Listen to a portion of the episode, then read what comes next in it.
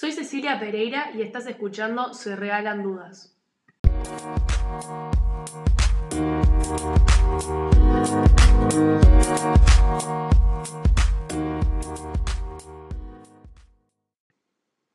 Hola, buen día, tarde, noche, depende de donde estés. Bienvenidos de vuelta al podcast. El episodio de hoy se llama Filosofando a la Moderna y a su pedido tenemos dos, tenemos cuatro invitados especiales. Hoy nos visitan Bulmi, Azul, Joaquín y José, que nos vienen a dar sus opiniones sobre ciertas preguntas. Introdúzcanse. Hola, soy Azul y la verdad, muchas gracias por invitarme. Me re esta temática, así que estoy copada. Hola, soy Bulmi, muchas gracias por la invitación. Nunca estuve en un podcast, pero me reentretienen. Encantado de estar acá. Hola, soy Joaquín, ¿todo bien? Me encanta filosofar a la moderna, así que seguro me entusiasmo contestando las preguntas. Sí, soy José, totalmente de acuerdo con ustedes, me encantó esta idea. Bueno, mi idea de hoy era hacer unas preguntas complejas y batidas para ver qué piensa cada uno y ver si podemos concluir o llegar a algún lugar. Uh, está re divertido, buenísimo. Ta, mis seguidores me hicieron una lista de preguntas que les gustaría hacerles y elegí las dos más pedidas. Primero, ¿ustedes creen que vivimos en una simulación? Pa, este tema es re polémico. O sea, siento que discutiendo no vamos a llegar a mucho una conclusión. Sí, me pasa lo mismo. Esas noches tranquilas, mirando las estrellas que te pones a hacer hipótesis de la vida, ahí sí se te ocurren cosas. ¿Y vos, Joaquín, qué opinas sobre esta pregunta? O sea, para mí las chances de que estemos viviendo una simulación son del 50%. Vivimos en una realidad que en un futuro que va a tener una tecnología suficiente para poder crear la realidad que estamos viviendo. Claro, tiene sentido. Ahí va, también esa simulación va a llegar a un punto donde se puede crear una simulación parecida a realidad. Y así sucesivamente infinitas veces. Para que salado, seguimos contando. Entonces hay dos posibilidades. O somos la primera realidad, la cual está en camino a ese punto, o estamos en una simulación más en esa cadena infinita. Entonces, o somos una simulación o no. Pa, no sé. A mí me parece medio un bolazo. O sea, que alguien del futuro nos esté manejando, me parece re loco.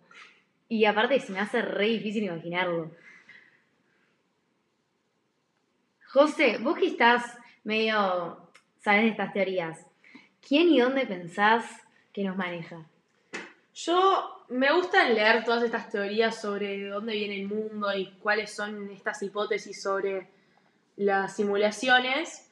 Y una que me gustó mucho es la que tenemos a alguien, que no sabemos bien quién es, pero alguien que está como, si te lo imaginas, agarrando un globo terráqueo en sus manos, es como la persona que domina todo, tiene todo el poder digamos si es Dios, no sé quién es, no me voy a meter en ese tema, pero eh, mueve, no nos mueve como títeres, pero sabe qué está pasando en todo momento y sabe cómo manejarlo. También una de las ideas es tipo, las estrellas pueden ser camaritas que están, no sé, que están siempre presentes y de día no lo ves porque hay luz, pero de noche sí las ves. Y también puede ser como que alguien hubiera agarrado una aguja y pinche ese globo muchas veces y de ahí viene la luz de afuera, tipo del más afuera que no conocemos, viene esa lucecita. Parece como, medio como los juegos del hambre, que cuando tiran algo para arriba y rompen toda esa capa, eh, encuentran toda la parte de afuera. Pa, José, sos tremenda escepticista. O sea, entiendo que está bueno dudar así de las cosas, pero me parece que ya te fuiste medio de mambo. Aristóteles decía, el ignorante afirma, el sabio duda y reflexiona. Así que al final soy re sabia. Y bueno, si vos decís.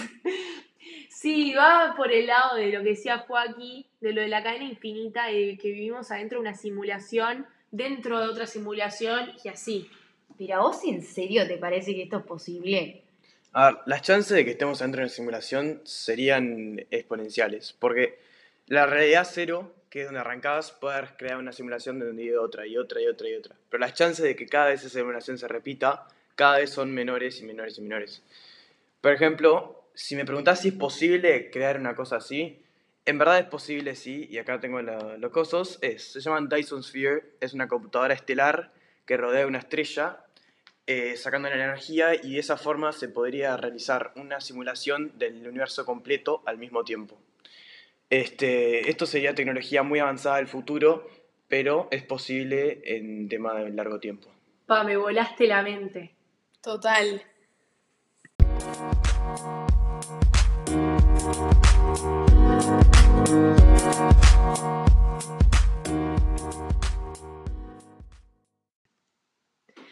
otro día leí un artículo de Rizvan Berg, un científico, no sé bien de dónde, pero él publicó un libro que se trata de este tema. El libro se llama La hipótesis de la simulación, que lo que hace es que cuenta que una vez jugando al ping-pong en la realidad virtual, usas lentes y eso, se dio cuenta que los videojuegos podían llegar a ser tan reales que podríamos no distinguirlos de la realidad. Y eso le pasó. Él estaba jugando ahí al ping-pong y se apoya contra la mesa pensando que estaba ahí y se cae al piso. Eh, El libro dice eh, que todos somos inteligencia artificial manejada desde el ordenador de otra persona. O sea, va de la mano de lo que dije antes, de que hay alguien o una organización que nos maneja desde arriba. Pa, pero te juro que sigo sin entender, o sea, ¿por qué alguien se la complicaría tanto para hacer una simulación toda virtual de nuestra vida? O sea, re normales. Capaz que para ver cómo nos comportamos, o sea, en cierto modo, ver cómo terminaría una civilización simulada, para ver si funcionaría o no, o sea, si nos destruiríamos entre nosotros o si crearíamos nuestra propia simulación. Claro, y eso también ha pasado en el pasado, este, con las guerras, los conflictos, la evolución, todo lo que ha venido anterior este, dicta lo que ahora está pasando. Eh, todo, todo esto puede ser simulado por una especie o un humano más arriba de nosotros. Ah, me re puedo imaginar, tipo, científicos tomando nota de nosotros. Total, me causa demasiada gracia. Bueno, no, chicos, están re locos. O sea, están diciendo que más o menos somos rata de laboratorio ahí, tipo que nos están examinando. Sí, no, pero tampoco tiene que ser necesariamente sobre la sociedad, tipo como somos las ratas del laboratorio. También puede ser sobre la economía o física o sobre cómo se mueven las cosas y, y eso básicamente.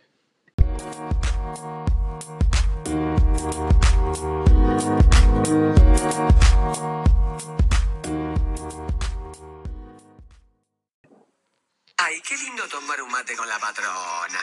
Ah, lindo, sí, no, re lindo, re lindo cuando no puedan pegar un ojo. Y al mediodía, ¿eh? La acidez. ¿Qué te comiste, un dragón? ¿Y con los nervios?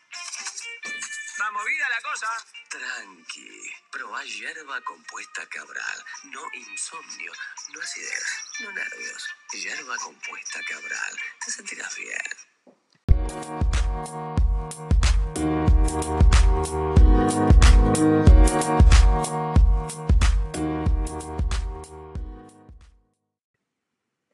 Bueno, seguimos después del corte. Eh, seguimos con las preguntas, esta que es un poco más seria, que pueden tener distintas opiniones. A ver cuál es. ¿La ciencia nos está conduciendo a un mundo mejor? Bueno, para mí, sí, sin duda, la ciencia nos está llevando a un mundo mucho mejor. La ciencia tiene un papel fundamental en la, en la sociedad de hoy, genera nuevos conocimientos, mejora la calidad de vida, la educación y eso. Sí, yo también concuerdo. Para mí la ciencia responde a las necesidades de la sociedad y a los desafíos mundiales. Está constantemente tratando de buscar nuevas soluciones y siempre se puede mejorar, aunque sea un poco más. La ciencia a día de hoy es un gran pilar de desarrollo cultural, social y económico, en general de la vida. Sí, o sea, también igual, como todas las cosas, tiene su lado cuestionable. O sea, por ejemplo, pila de cosas la ciencia nos oculta, o también hay pila de cosas que no pueden explicar, eh, y eso me hace dudar pila de los científicos, los médicos, el gobierno que también está involucrado. Sí, siguiendo lo azul, también el Área 51, que hay tantas teorías conspirativas de qué se esconde ahí adentro del mundo o del gobierno, cosas que no nos dicen. Ah, eso podría ser una falacia. ¿Y cómo sabes? Si no lo probaron que es falso. De la misma manera que el gobierno o la ciencia está constantemente investigando para poder hacer las armas más rápidas, más letales, más veloces, eh, también al mismo tiempo eh, desarrolla su medicina para poder mejorar a todo el mundo la calidad de vida. Este, no depende también de qué los esconde, sino también de lo que ayuda. Claro, por ejemplo, en la vacuna, ¿cómo sabemos que no nos están poniendo un chip? Bueno, yo justo estaba pensando eso el otro día, este, sobre la vacuna y el micro- microchip. Yo me hice una resonancia magnética hace poco y si yo, ya como ya tengo la vacuna, llegaría a tener un microchip, la máquina me lo ha arrancado. Entonces, está, yo creo que hay teorías que son falaces, como ustedes decían. Sí, pero como la medicina y el gobierno están relacionados, no sabemos si se hizo algo para cancelar eso. De todas maneras, esto no quiere decir que la ciencia sea mala para la sociedad, porque el desarrollo depende de cómo se use la tecnología y la ciencia. Depende si las personas que son tan capaces de cruzar la línea, si son tan capaces de tipo, si usan la moral de la gente, si lo usan para el bien o para el mal.